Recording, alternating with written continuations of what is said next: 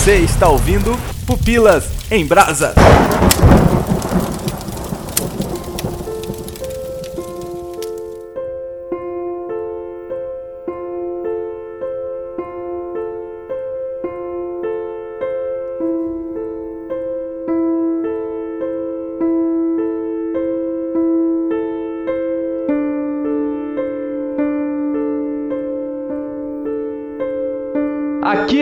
É o Léo Agrelos e em um momento o mundo pode mudar para sempre. Profundo. Simples como o filme. Profundos como um pires.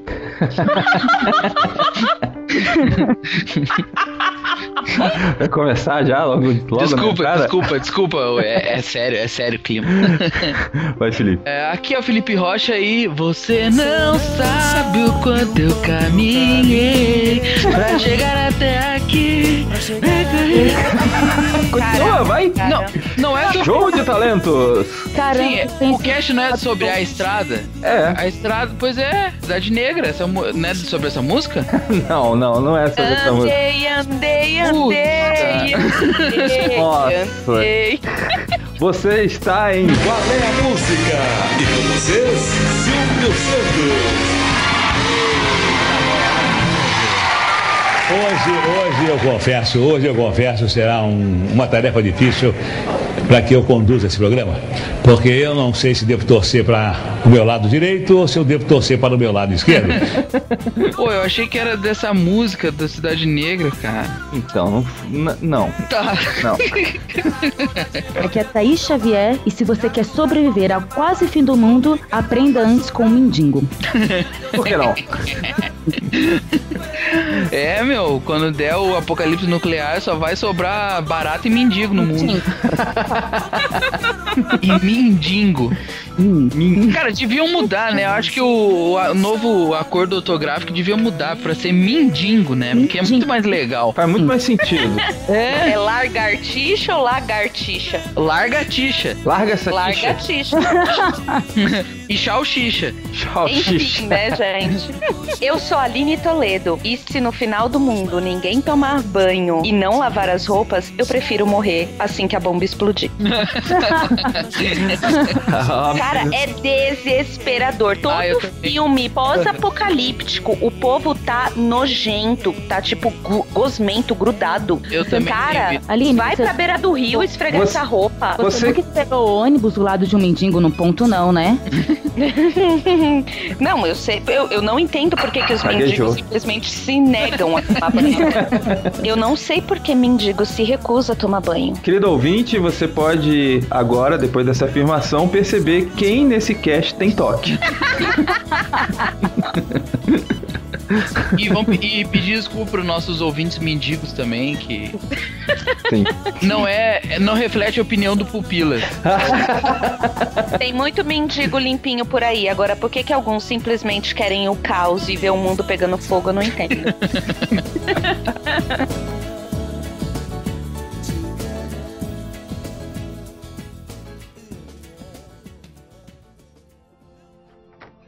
Sometimes I tell the boy old stories of courage and justice, difficult as they are to remember.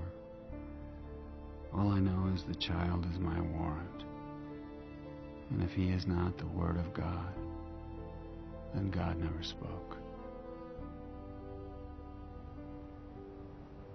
Esse filme podia estar muito bem na nossa coluna Prateleira de Baixo, onde fazemos nossas críticas barra indicações de filmes não tão famosos, ou poderíamos citá-los em um Pupilas de Segunda que falasse sobre indicações. Mas, por causa da proposta complexa do filme, partimos para um promissor Pupilas em Brasas. Depois dos casts sobre The Walking Dead e The Last of Us, cá estamos mais uma vez para falarmos de uma história pós-apocalíptica. Só que dessa vez sem zumbis ou infectados. Nos acompanhem pela estrada tortuosa desse cast. Nesta longa estrada da vida, vou correndo e não posso parar. Na esperança de ser campeão, alcançando Antes da gente começar falando aí da pedir a sinopse, a gente tem que mencionar que esse filme foi inspirado em um livro, né? Um livro homônimo, né, o Felipe? Num livro, Jura? Qual? num livro espetacular. Homônimo quer dizer do mesmo nome, Aline. Homônimo, é isso. Homônimo. Ok. Eu fui tirar a amônimo. palavra errada. que cabeção. Ai, que burro, dá zero pra ele. Num filme harmônico. Oh. É, harmonizou com o livro, entendeu? É, A perfeito. ideia foi, foi- Não deu certo. Vai lá. Ninguém leu o livro aqui? né? Eu li, eu já li. Eu aqui, Você leu? aqui atrás, aqui.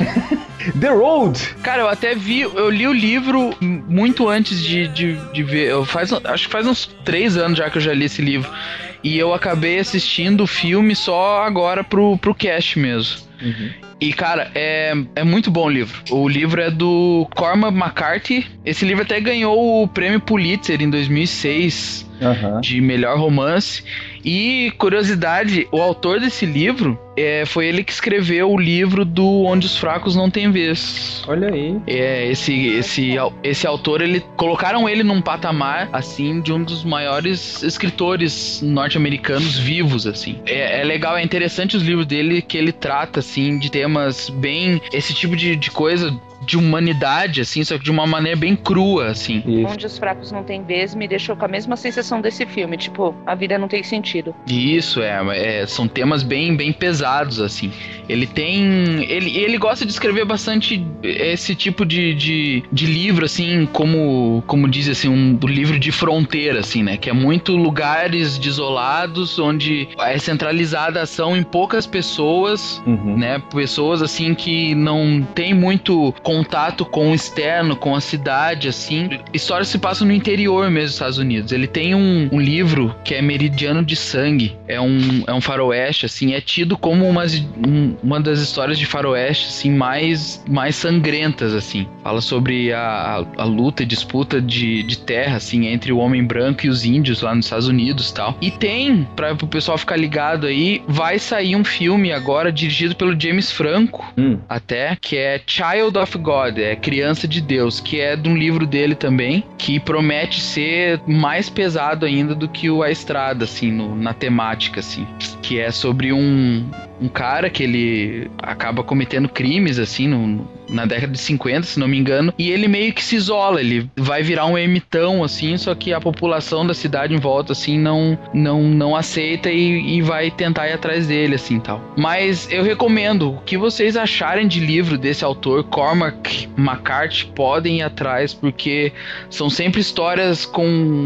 Elas são bem escritas, ele é, os livros são extremamente bem escritos. Mas assim. se você é bipolar, esquizofrênico ou tem tendências a suicidas, é melhor não, não ler, né, Felipe? Tem um gibizinho, tem um gibizinho da É, Mônica acho que ali. dá pra ir mais pessoal- tranquilo, né? Olha, tem, tem Bob Esponja no Netflix, cara. Vai lá, porque. não, mas é, é bom ter alguém que manja das coisas, né, Léo? Ô, Felipe, qual que é o nome desse autor? É Cormac McCarthy. Vai estar ali na descrição do, do, Do cast. do cast, isso. Obrigado. Ok. a gente elogia e o cara enfia o pé na jaca, né? Sim. Tá, A gente tá. falar é, é, é, é tão. É bom, é bom ter alguém inteligente. Ah, batata. É doente, não sabe nem falar.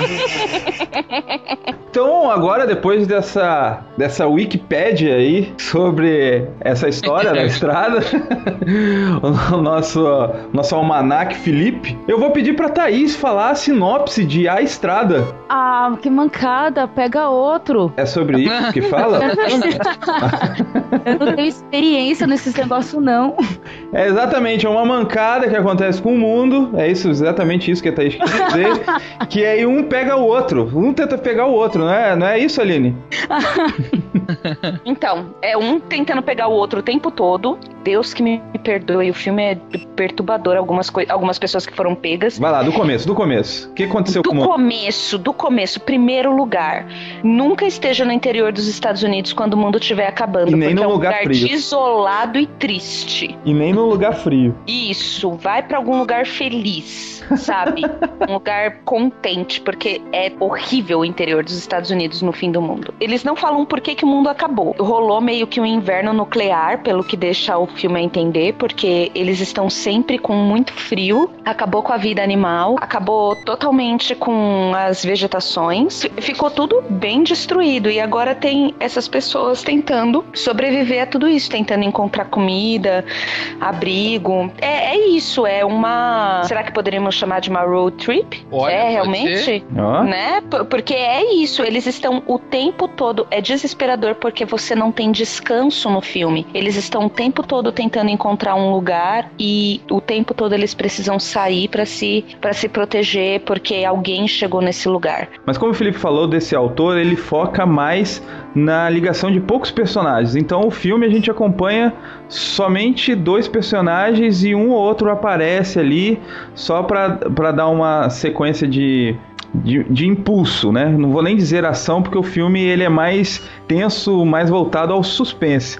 Então esses personagens secundários ele aparece para dar impulso, mas assim o cast do, do filme ele é muito pequeno e é o tempo todo voltado para dois personagens, o pai e o filho. O pai sempre tentando proteger o filho nesse mundo totalmente destruído. Resumiu-me, é tipo o livro de Eli, só que sem começo e sem fim. Só que com um pai e um filho. É tipo o livro de Eli, só que bom. Sacanagem. Do livro. Não, e o pior é que tem um monte de gente.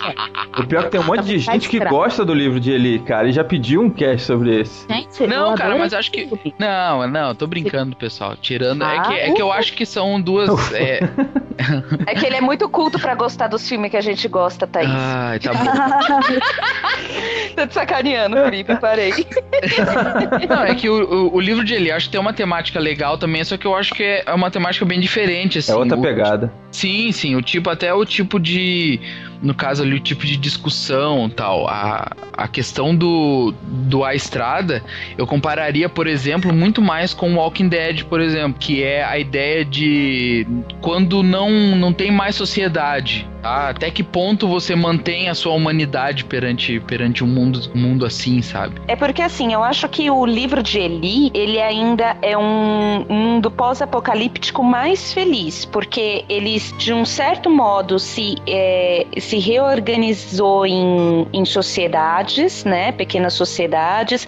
Eles ainda tinham alguma forma de tentar obter alimento. Nesse caso desse filme, pelo, eu não li o livro, eu só vi o filme, então o filme ele deixa pra você a sensação muito clara de que vai morrer um por um e não vai ter continuidade. Você não vê crianças nascendo, o que você vê é mulheres e crianças sendo perseguidos, presos e sendo comidos, sendo vivos para ser alimento para aqueles que se uniram em torno de uma sociedade que não necessariamente é uma sociedade correta, né? Eu achei esse filme bem desolador. O livro de Elite deixa ainda com uma esperança de que, olha, havia ali algum lugar que eles estavam tentando manter alguma coisa boa. Até o Walking Dead em si, não tem um inverno nuclear acontecendo, eles podem plantar ainda as coisas, tem animais ainda. Eu concordo com vocês, fecho com o Felipe em relação à comparação com o The Walking Dead, só que o The Walking Dead ele ainda tá num ponto é, muito recente. É, já o, o- a estrada, você passa ali mais ou menos uns 10 anos depois que a, situação estourou. Então, Sim, sim. Não, não é aquele negócio igual o The Walking Dead que os, os sobreviventes chegam numa cidade em busca de comida, eles encontram enlatados, encontram comida, encontram cobertor.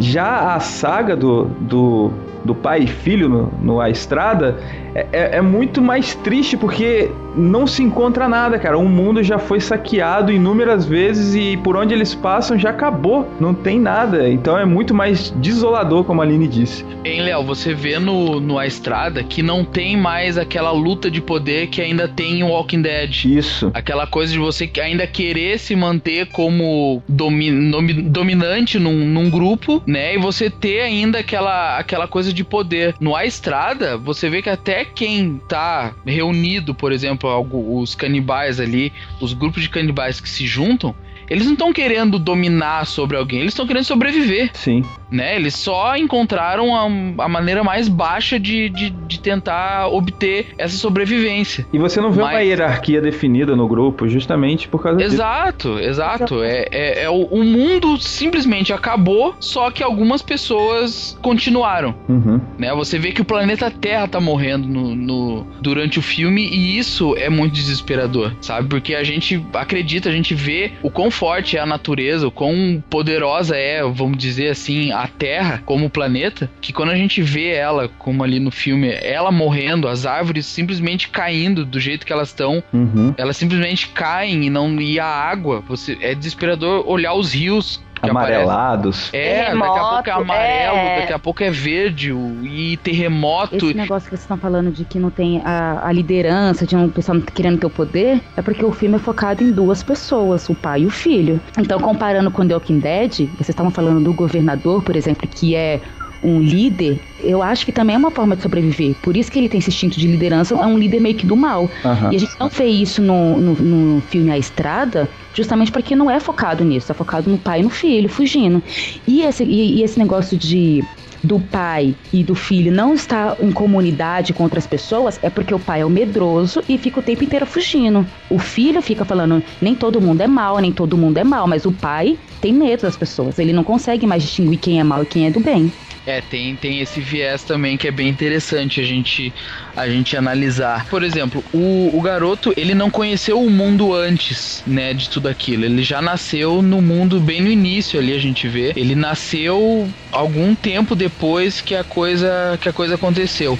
Então, o, a medida de, de humanidade que o garoto tem, ele tirou do pai e da mãe dele. Uhum. Né? E quando a gente vê o, o garoto ele se posicionando dessa forma, ele querendo ter essa confiança nas pessoas, ele não, eu não vejo nem como uma ingenuidade do garoto. Eu vejo mais como uma necessidade que o garoto tinha de outras pessoas, Hum. né? A necessidade de comunidade, né? E então ele com isso, ele querendo existir nessa bondade dentro dele, a gente vê que tipo ele tirou essa bondade do pai e da mãe dele de alguma forma, entendeu? Eu ve, daí você tenta ver assim, você vê que ele tirou acho que até mais do pai dele, quando a gente vê os momentos de flashback com a mãe dele. Ele conheceu a mãe já completamente depressiva e como ela fala que no dia que o garoto nasceu, o coração dela foi arrancado Aham. né? Porque com tudo aquilo acontecendo, acredito que ela chegou num ponto de depressão assim tão grande que, que né, não existia mais momentos bons para ela. Ao, ao passo que o pai dele estava tentando manter uma, uma, uma humanidade tal, que foi o que ele passou pro garoto. E quando a gente vê até o pai dele agindo de uma maneira diferente, né? E o garoto tentando trazer de volta essa humanidade que ele pegou do pai dele, né? Acaba sendo muito forte assim a gente vê essa essa questão e é legal essa parte do garoto dele dessa necessidade de sociedade, essa necessidade de interagir com outras pessoas que ele tem. Então, eu não sei se foi de propósito, Felipe, mas a impressão que eu tive no início do filme que deixaram, tentaram deixar o garoto meio retardado, nem ingênuo, sabe, e, e- e nem malandrão, deixaram ele meio com aquela, com aquele rosto de retardado, fazendo coisas meio retardadas. Mas- Cara, eu não, eu não diria retardado. Eu acho que eu diria mais inocente mesmo. Então, eu não Sabe? tive essa impressão. E isso que eu queria te perguntar. Se no livro o garoto ele, ele é o bastião da inocência mesmo? Ou foi um erro ali de, de direção que pode ter dado essa falsa impressão que o garoto era, era mongol? Cara, eu acho que não, porque se você analisar assim, você vê, por exemplo, no início assim, o garoto ele é bem mais infantilizado, né? A gente vê, eu vejo dessa forma, eu vejo ele bem dessa forma mesmo, é inocente e infantil, que à medida que o tempo vai passando, eu vejo o garoto, ele até se posicionando é, contra o pai dele, né? Muitos momentos ali o pai dele fala: "Ah, porque eu que tenho que pensar na gente, é, sou só eu que tenho que, que pensar, não é você". E o garoto retruca o pai dele assim meio baixinho assim: "Ah, não sou eu também". Daí o pai dele fala: "Como é que é? O que que você falou?" E o garoto aí grita com o pai dele. Então eu vejo esse o garoto ele inocente no início e mais infantilizado no início e à medida que o tempo vai passando, à medida que ele vai vendo as coisas né, ao redor dele, eu vejo ele amadurecendo, né? No livro é bem parecido assim, a gente falar do livro e do filme é meio que falar da mesma coisa assim, porque o, o filme foi muito bem adaptado assim.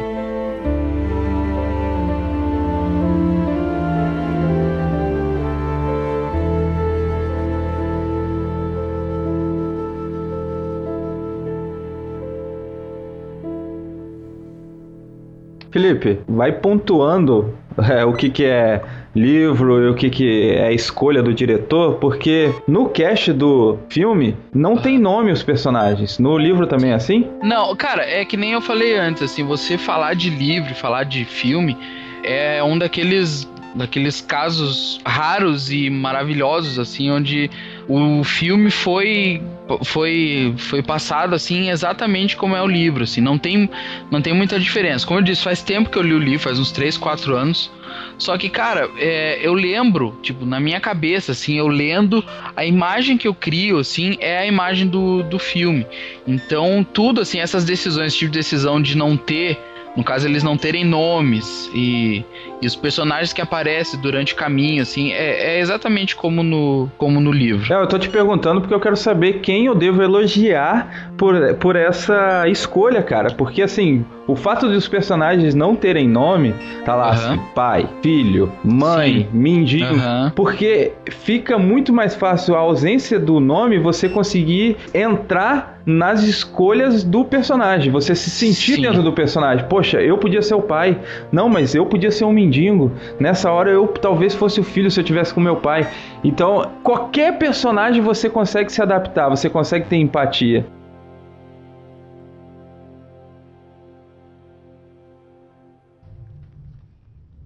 I don't have anything for you. You can look if you want. I got nothing. We're not robbers.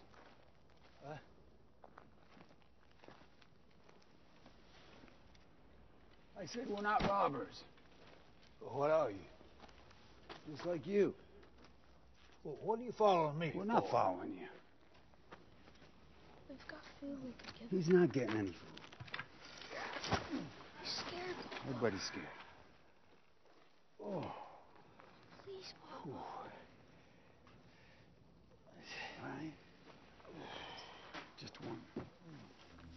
O filme todo, ele tem pouquíssimo diálogo. A ausência de diálogos te atrapalhou na imersão do filme? Não, foi bom porque eu tava vendo legendado. Era bom que eu conseguia ver bastante as imagens e não ler tanto.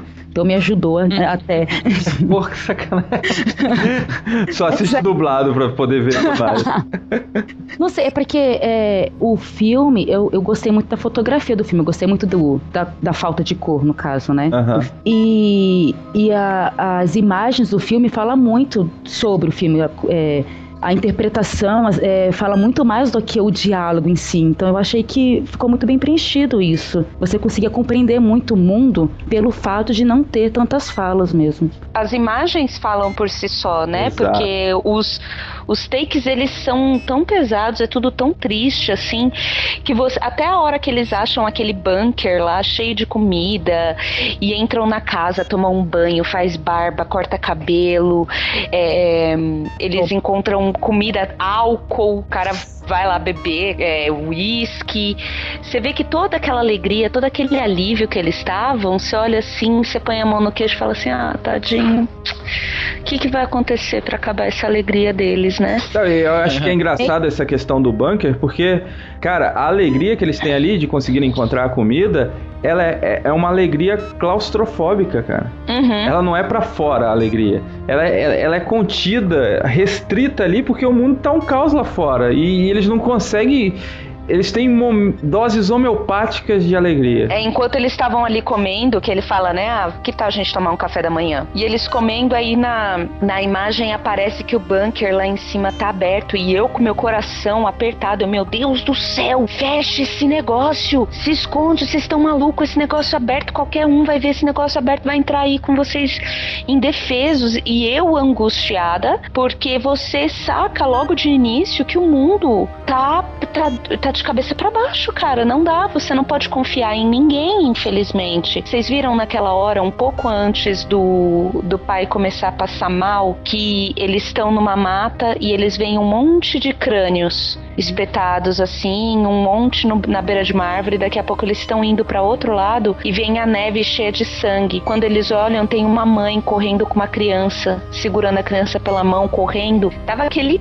sem número de homens assim, correndo todos com arma na mão atrás delas e ele vê aquilo e ele simplesmente dá as costas, vai embora ouvindo os gritos delas. E você fica arrasado de ver aquilo, porque não, ele não pode ir lá defender, não tem ninguém que possa defender os direitos daquelas pessoas. O mundo não tem mais lei, não tem mais dono, não tem mais governo, não tem nada. Então, o que aquela mulher e aquela criança passassem era problema delas, porque se ele ficasse, ia morrer ele e o filho também, porque era infinitamente maior o número de pessoas caçando aquelas, aquela mulher aquela criança. Se eu fosse colocar personagem para vocês, o da Aline já identifiquei. Ela seria o pai. Ela tem a mesma visão de tipo, tá tudo destruído, não tem solução, tá tudo lascado, tá ferrado, vamos morrer todo mundo. Ou então eu, da mãe. eu acho matou. que seria a mãe. Eu acho que seria a mãe. Da mãe que já se matou antes. Adriano, fecha as portas de casa, não deixa essa menina assim, não. ainda mais, é, ainda mais no frio, né?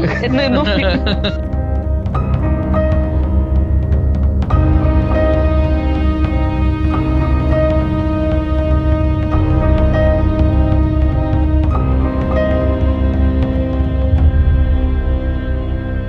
No decorrer do filme, nós vemos o esforço do pai em ensinar que as outras pessoas são más e eles são bons. Ele tenta de alguma forma, do modo dele ali, ele, tá, ele tenta passar valores. Mas o que são valores, né? O que, que é conceito geral de valor humano que a gente tem? Pois é, isso é, é um, eu, eu sempre penso nisso, assim, e parece que a coisa, ultimamente, assim, tá cada vez mais. Não existe mais uma. Parece uma coisa de valor, assim, é universal. Uhum. É né? Parece que cada. Da, da mesma forma do filme, parece que cada pessoa tem a sua medida de, de de valor, assim, o que ela acha correto e ela viver de acordo com aquilo, sabe? Tá cada vez, eu vejo pelo menos isso mais forte, assim, sabe? O que, uma coisa que me incomoda, por exemplo, né? Um exemplo me incomoda muito, assim, é como as pessoas, elas. Como se perdeu muito a, a ideia de, de comunidade nas pessoas. Comunidade eu digo como? O fato de que ações da, da sua parte, elas vão interferir na vida de outras pessoas. Por exemplo, num restaurante, buffet, tá? Você vai com, com,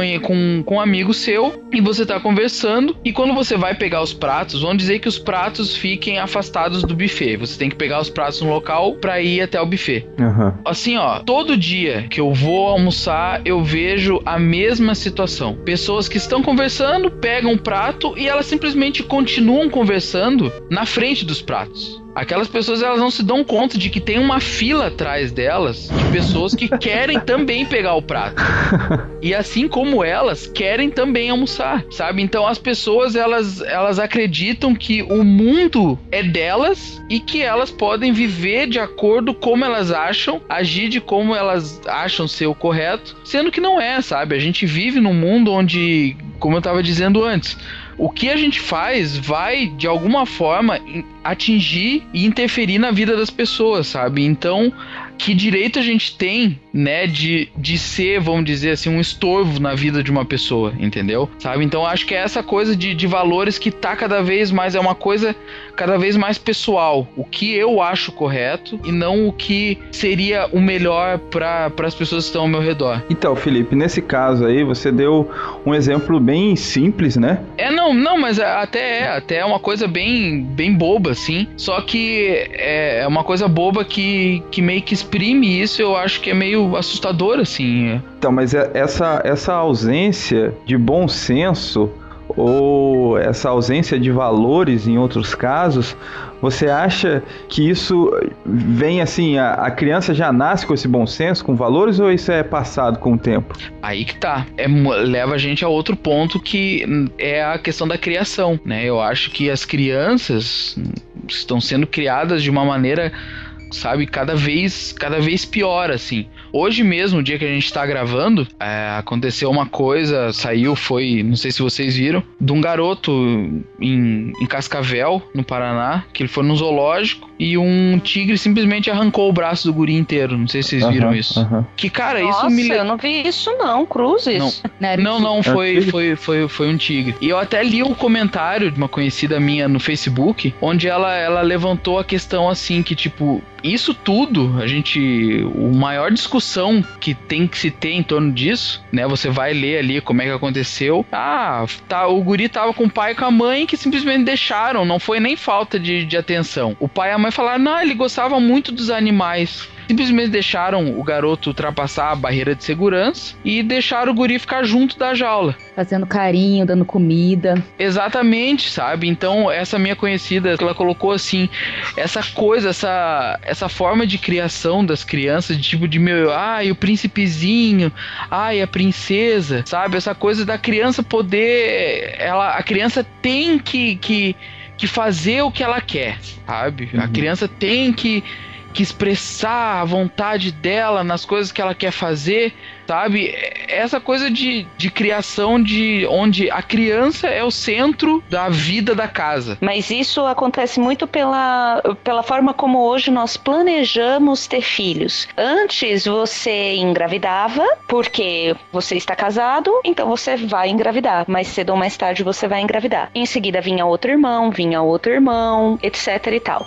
Só que hoje é, é possível você controlar a gravidez até a hora que você realmente desejar. E os pais e mães têm tratado a criança como se ela fosse, ah, é um presente. A criança vem pro mundo e aí, por exemplo, você vai fazer a apresentação na igreja, aí tem um vídeo em homenagem à criança. Homenagem por causa de quê? O que, que aquele trenzinho de menos de um ano de idade fez pela humanidade a ponto de ele ter um vídeo de homenagem? Caraca. E isso eu digo. Essa Aline tá sinistra. Gente, ela é, sei lá, do frio da Aline. I knew this was coming. This was something like it. There were warnings.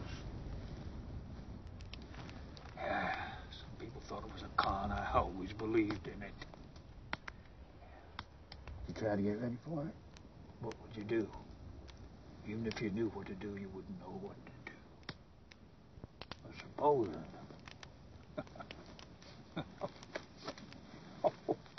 you were the last man left alive. How would you know that? That you were the last man alive? Well, I guess you'd know it. You just be it.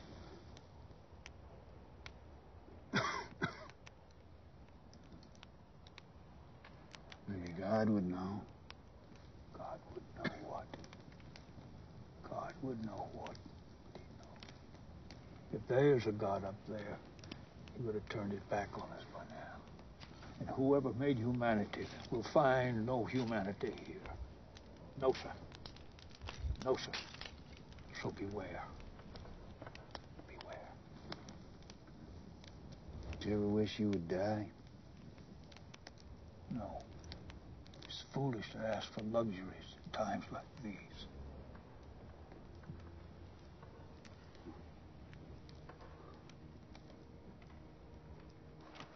He's gonna die and you don't care.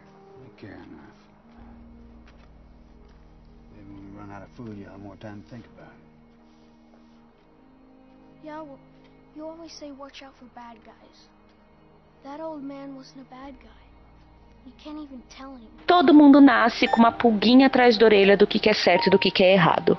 Você pode até não saber toda a profundidade é, filosófica da coisa, mas antes do seu pai e da sua mãe dizer que enfiar o dedo no botão da televisão até ela estourar, você sabe quando você enfiou até a televisão, até o botão da televisão estourar, você enfiou o dedo lá, você já sabia que você já estava errado.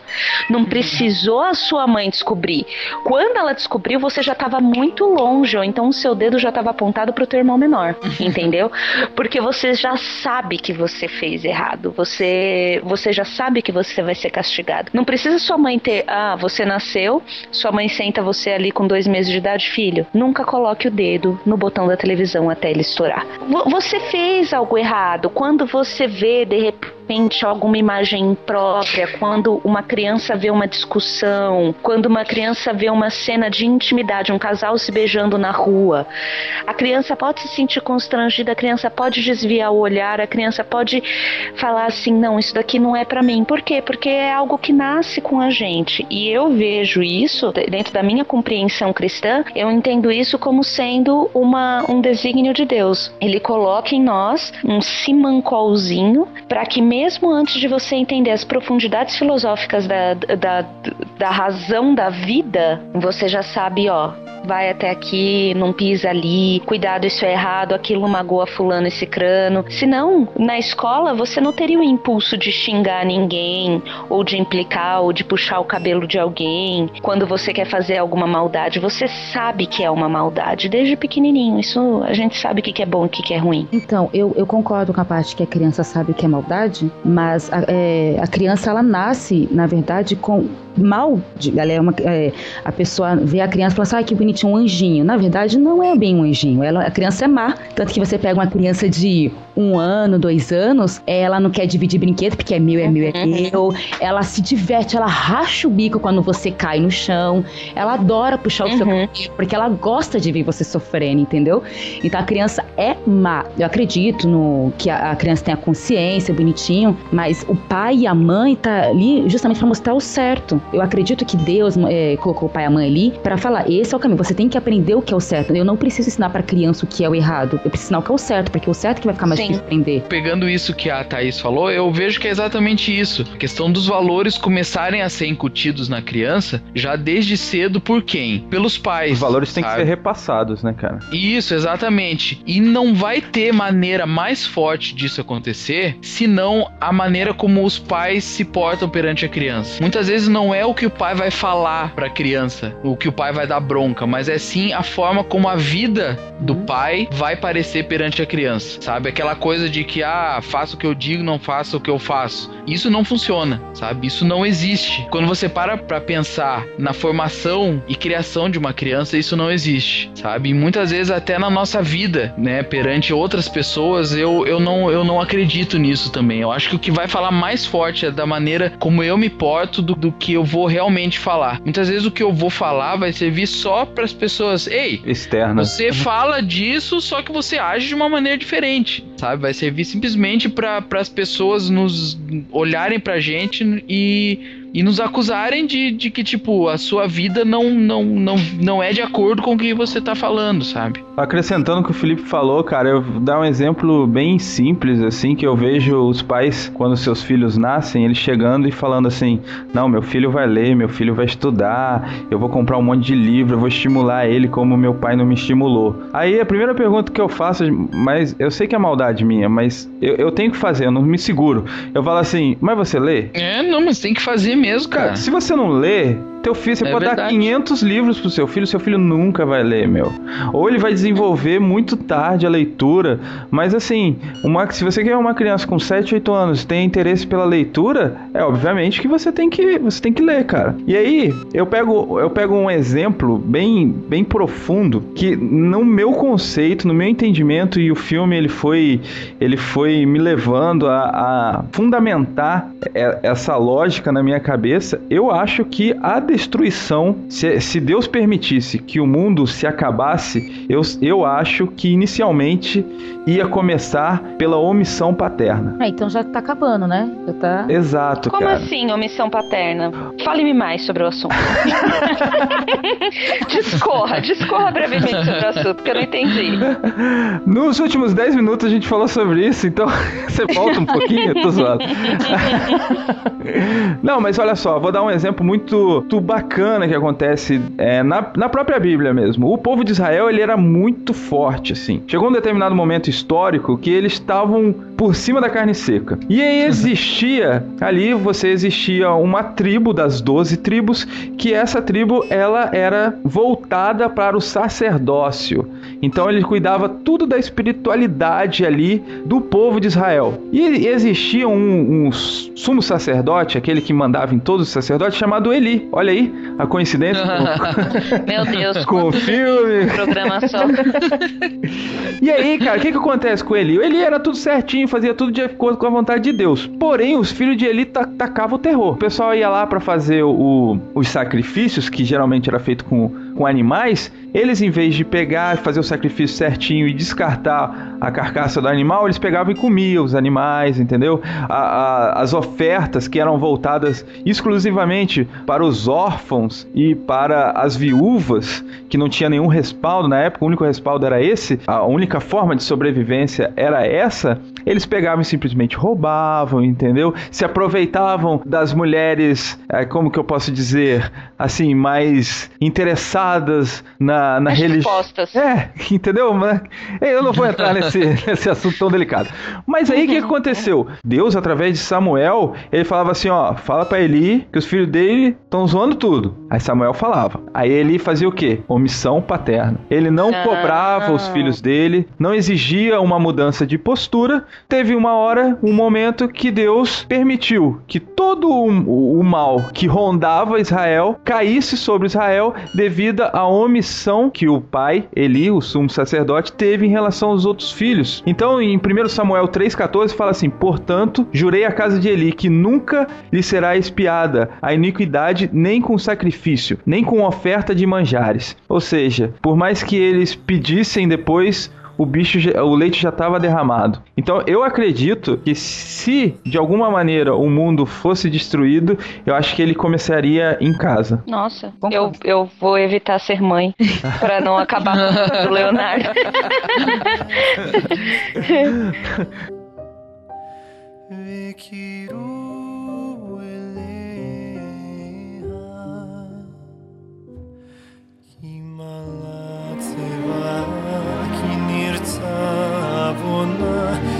לקחה כפליים בכל חטאותיה.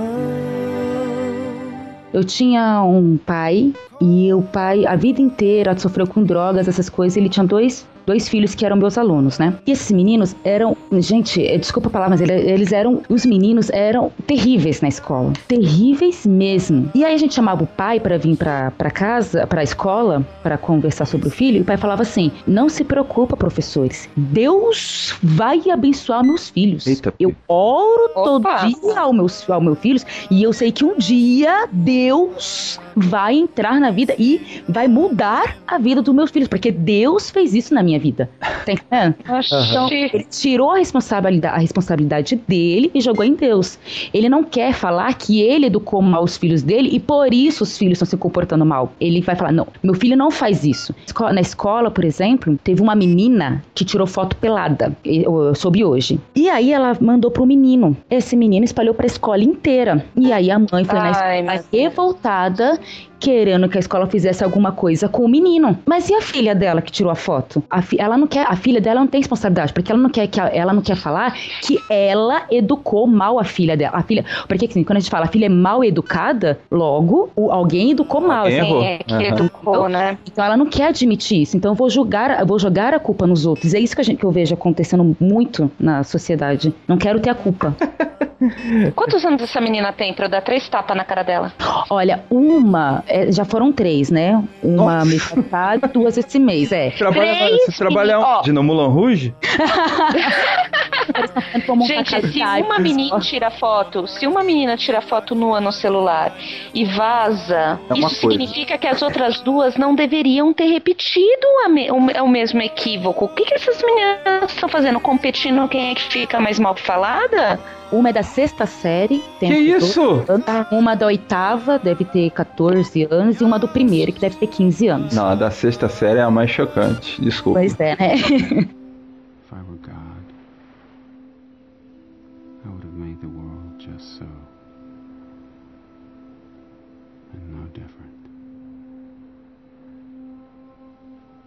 Mas tudo começa aí, né, cara? Se você for ver. Não que a culpa de tudo seja dos pais.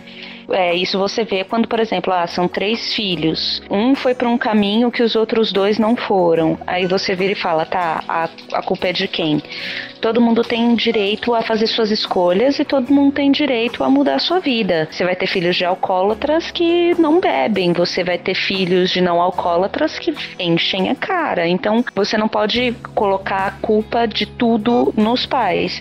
Mas aquela base ali da infância é, é mais ou menos na infância que você decide o que você vai ser ou quem você vai ser. Por exemplo, em pesquisas é demonstrado que a maior parte das pessoas é, aceitam uma religião, seja ela qual for, do início da infância, quer dizer, do, do meio da infância ali, uns 7, 8 anos de idade, até os 14 anos. Geralmente é ali que a pessoa decide o que, que tipo de vida que ela vai levar, se ela vai ter uma religião ou não. O que caráter É. forma, né? O- é o caráter, o caráter e as escolhas vão sendo até a forma como a pessoa vai ter, vai tomar decisões na vida dela é bem cedo que ela determina isso para si mesma e isso é independente do que do que ah, amigos ou família esteja que esteja ao redor, porque ela vai tomar realmente uma posição na vida e vai falar é assim que eu vou me conduzir. Ela vai ter que aprender aos poucos, mas é bem cedo que a pessoa já começa meio que formar o seu caráter, as suas opiniões e tal. Concordo, Aline. Mas, entretanto, todavia, vamos fazer um pequeno exercício de criatividade aqui. Vai. O pequeno garoto do filme A Estrada. Bom, esse, esse episódio a gente quase não deu spoiler, né? Então, assim. Pois é. Filme não é. O filme, vou dar spoiler do que? Do filme? O filme não tem final? É. Gente, aquela família chegando no final. Esse é um spoiler. Nossa, cara, eu tô, eu tô até agora, eu tô transtornada. Eu tô tipo assim, não é possível. Como assim vocês estavam me seguindo esse tempo todo? Estavam ali na, na, na surdina e vocês vêm com esses sorrisos pro meu lado, seus bizarros? Que conversa é essa? Eu até agora não sei o que aconteceu com aquele moleque. Mas o exercício de criatividade que eu queria fa- falar pra vocês. Corta. Ignora. Como o caráter do garoto foi desenvolvido dali em diante? Porque o garoto ele tinha um caráter puro, um caráter mais reto em relação ao pai, mas o exemplo do pai foi de uma maneira diferente do que o garoto pensava. Você acha que essa influência do pai pode ter mudado o caráter dele ou devido às circunstâncias do meio, ele pode também ter sido mudado ou ele permaneceu assim buscando sempre fazer o que é certo, bu- buscando sempre resgatando, tentando resgatar os valores da humanidade, que era a compaixão, a amizade, é, o sorriso, enfim, o, o sentimento de amizade, de cooperação. Eu acho que quem ensinou muito mais foi o garoto ensinou pro pai dele, Uhum. sabe? Do que do que o contrário, sabe? A gente a gente pode pensar que ah, o pai não estava sendo coerente no, no, no seu diálogo, né? E nas suas ações tal. Mas a gente vendo essa o desenvolvimento do, do garoto, né? O garoto ele crescendo durante, durante o filme. É, não digo como personagem, mas ali como pessoa mesmo. A gente vê isso, né? O garoto crescendo como pessoa. O garoto viu isso e ele tentou, de alguma forma, passar pro pai dele. Ele entendeu que tudo que o pai dele estava fazendo era por amor a ele, né? Ele, ele sabia, ele conhecia o pai dele, né? Eu acho que, que isso é, é o mais forte, sabe? O pai dele passou a vida inteira dando exemplo, né? Tentando ensinar, mas era o- Exato, ensinando e, e- e fez o garoto conhecer realmente o pai dele, saber quem era o pai dele, né? E, e fez o garoto entender que realmente o que meu pai tá fazendo é, é por amor a mim. Por outro lado, fez o pai dele apre- aprender, vamos dizer assim, com essa inocência do garoto, fez o pai dele perceber que, que o amor ainda, ainda existe, sabe? Eh, Vendo o garoto querendo se aproximar das pessoas, sabe? Tentando não. não ten- tentando combater a maldade com amor, com atenção, sabe? E ele. acredito que o garoto ensinou o pai dele que o amor, ainda, por mais que o mundo todo esteja, esteja morrendo, o amor ainda vai tentar lutar de alguma forma pra existir. né? talvez essa seja a única razão que Deus ainda permite que tenhamos filhos, sabe? Para tentar resgatar é, é, esse amor, essa inocência que tínhamos lá no início. Porque se o, o personagem ali, o pai, não tivesse um filho, possivelmente ele seria o canibal. Possivelmente ele seria o, o bad guy da história. O, o único propósito ainda de, de termos filho é para, como o Felipe falou, podemos aprender alguma coisa na, na caminhada, alguma coisa nessa estrada.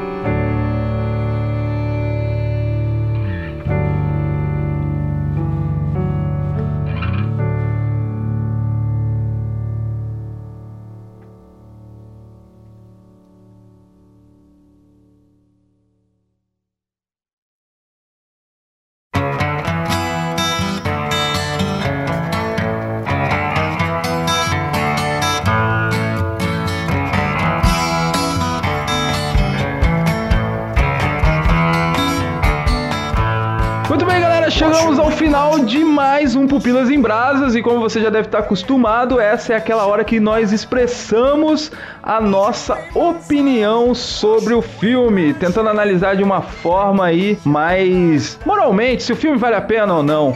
Então, para começar aí essa, essas opiniões super relevantes e importantes, vamos começar com o Felipe. Para você, Felipe, que, que, que, que o filme diz? Vale a pena ser assistido ou não? Ah, vem sempre em mim, né? Cara, assim, ó, o filme. Quanta ponderação, cara. Pois é, que eu tô tentando. Cami- Sim, sim, sim. Aquela coisa, o filme ele é bastante gráfico, tá? Vamos que nos- na temática dele, né? A gente falou aqui um pouco questão de canibalismo e algum tipo de violência e tal. O filme ele acaba sendo bastante gráfico, não só o, o- a temática dele, ela é pesada, como a- a- aparece, né? Certas coisas que pode acabar, não sei, quem é Chocando? mais sensível, isso, chocando, era a palavra que eu queria. O filme em si, ele é muito bom, ele traz a, a- a diversas discussões, ele como um filme, como realização cinematográfica, ele é muito bem feito, muito bem realizado, mas por essa questão dele ser bastante gráfico, aparecerem bastante, né, imagens assim, eu até recomendaria que se lesse então o livro. Aham. O livro ele é bem curtinho, ele é um livro que você aí com dois, três dias você mata ele com tranquilamente. Você come ele, né? Fazendo referência ao, ao à história. Grila, cara. Nossa, cara. Caraca. Maravilha. Tá Mas é um- bola, vai. Acabamos bem. Mas é um ótimo livro, cara. Um ótimo livro. Esse escritor vale a pena ir atrás. Porque ele, ele escreve muito bem. Então eu recomendo o livro. Não vou recomendar o filme, vou recomendar o livro. Mas o filme também é muito bom. Belíssimas atuações. Isas. E pra você, Aline, o filme ele tem a sua relevância, vale a pena ser assistido ou não? Olha, eu, eu, eu, gosto de, eu gosto de estímulos felizes porque eu não sou feliz sozinha. Eu sou uma pessoa bem negativista, assim. Eu não vejo alegria na vida normalmente. Eu preciso de estímulos felizes. E esse filme, ele não me traz estímulos felizes. A Charlize Theron. Tirando a Charlize Theron, porque aquela mulher lá Não, eu falei você é a Charlize Theron. Ah, sim, não. no- no- a personagem dela eu sou. Da depressão em pessoa. Mas é um. Foi como o Felipe disse, como filha, como filme. Não, não, aqui não vale, não vale repetir a opinião dos outros. Cria a sua. Pô, como filme, é um filme muito bem feito. É um filme visualmente bonito, a- as, tomadas, a fotografia é tudo bonito. Não tem muito diálogo, então se você é uma pessoa que gosta de Transformers e quer ver robôs montados em dinossauros, é, não adianta você tentar ver um filme desse achando que vai ter o mesmo ritmo, porque não tem. É um filme muito mais introspectivo, é uma coisa pra você parar, pra você refletir. O que eu acho que ele se torna um filme válido pra ser visto é você se colocar no lugar. Quem conhece as Crônicas de Nárnia conhece um personagem brejeiro. No, no livro ele diz que ele gosta de pensar em tudo que pode acontecer de pior, pra quando as coisas ruins acontecerem, ele acabar vendo que foi um pouquinho melhor do que ele pensava que ia ser, entendeu? Essa é As a coisas não eram tão ruins assim. Então eu gosto de pensar em tudo que pode acontecer de ruim, quais as pessoas ao meu redor que vão morrer, como que eu vou agir no velório delas, o que, que vai acontecer depois da morte delas. Eu penso em tudo isso. Não necessariamente estou te aconselhando a fazer isso, mas o filme ele faz você pensar assim: e se algo extremo acontecer na minha vida? E se de repente o mundo perder as rédeas? Em que eu estou firmado? Para onde eu estou indo? Qual que é o que que eu quero alcançar na minha vida? Isso ajuda muito. É melhor você estar preparado para os momentos ruins enquanto tá tudo bem, do que na hora que chegar o aperto você tentar decidir o que que você vai fazer da vida. Thaís, pra você, manda sua opinião por e-mail desse jeito. Pelo Manda, comenta, comenta lá, comenta lá no, no, no post do cast quando ele for publicado. Sacanagem. Então, eu, eu achei o filme bom, não achei ele tão pesado, afinal de aparecer alguns pops, ou bundas, ou nádegas, do jeito que você acha melhor falar. Umas bunda seca. Mas, eu eu, não acho- fiquei reparando, Felipe, desculpa, Ah, tá? não Mas tinha como. Aquela cena da cachoeira, não, tá louco. Ele aparece pelado entrando no mar também. Ele aparece pelado, o pai aparece pelado de meia, meia hora. e pelado também, na hora que rouba tudo dele. Verdade. É um filme, de- um filme quase nudista o. Vai lá, Mas eu, eu- não achei o filme tão violento e eu não achei o filme tão depressivo assim, porque eu vi esperança no final do filme. Então eu vou deixar você assistir e no final você fale se tem esperança ou não, mas eu vi esperança no final do filme. E eu acho que é um filme que vale ser visto, sim. Com poderações, tem que saber, ó, vai aparecer bunda lá, mas quem não quer ver, assiste o filme. Mas E tirando. não, e não é a bunda da Charlize Theron. Não, gente, não é, viu? Pra homem. Ai, vocês estão atrapalhando é. a edição, hein? pra falar de novo, não, né? Não. Se vira, Léo. Ah, eu vou falar isso pro seu esposo, você vai ver. Tá. E pra você, Leonardo Grilo? Obrigado por lembrar de mim. Ah, ele tava se fazendo. Falei, ninguém quer saber minha opinião, será? É que o Adriano não tá ninguém me né? ama. É, Ai. o Adriano não tá aqui pra ficar fazendo, fazendo as manhas dele. Aquele fofo. Então, eu acho que o filme ele acabou sendo mal vendido, né? Porque quem, quem não, não tinha conhecimento do livro foi assistir um filme esperando algo. Eu sou a lenda, né? Mas é, ele acabou, de certa forma, fazendo o dobro do que, do que ele custou, então isso já valeu. E o que eu queria dizer em relação ao filme, assim, a, a questão porque falaram sobre. A Aline falou sobre a, a depressão que mostra ali no filme, mas eu acho que é um filme que ele tá mais preocupado em te mostrar assim: olha, tá vendo esses personagens aqui? Quem é você, entendeu? Tá vendo o pai, o filho, a atitude da mãe, a atitude do mendigo, a atitude do, do vilão ali que aparece? Quem é você? Que tipo de cristão é você, entende? Aquele que só fala de coisas boas, mas o exemplo é uma droga? Ou aquele que tem o sentimento como uma criança de, de acreditar ainda que existe alguma coisa dentro da humanidade, que existe alguma coisa dentro do próximo? Então, como a gente falou, puxou mais pro lado paternal do filme, já que o filme é uma saga com o pai e filho, Eu acredito que é algo que seja interessante ser visto e ser comentado, mas não é um filme pipoca, não é um filme que você vai chamar a família toda, assim, os amigos, em um sábado à noite feliz para Não, não assistir, faz né? isso, não faz isso. Fica todo mundo triste com você e com, com a vida. E com a vida. de mão dadas caminhando com a Aline pro abismo. Não, não é isso que a gente quer. Mas é um filme reflexivo, né, Aline? É um filme que eu acho que vale a pena assistir. Não, é, gente, assista sozinho ou no máximo com alguém que esteja deprê com você e tipo pega um pote de sorvete ou faz uma panela de brigadeiro pra ver se adoça a vida, porque eu tentei assistir com um grupo de amigos o, um filme que nem era tão reflexivo assim, o Poder Sem Limites. Ah, Baita é. filme. Sim. Baita filme, só que fui ver com um grupo de amigos e eles falaram tão mal do filme que algumas amizades foram rompidas. Juro pra vocês, tem gente que eu já não chamo mais pra vir na minha casa. Amizades foram rompidas por causa do filme. Ah, cara, pelo amor de Deus. Chamei pra minha casa, coloquei todo mundo no meu sofá, eu fiquei sentada na cadeira porque não tinha lugar pra mim, fiz comida pro povo e ainda saiu falando mal de um filme que eu tinha gostado. Não, obrigada, não volta mais. é, é um prazer não tê-lo mais no meu humilde lar. Essa é a Aline, que gosta da última batalha e não vai te chamar pra você ir porque falou mal da última batalha. Se você não gosta de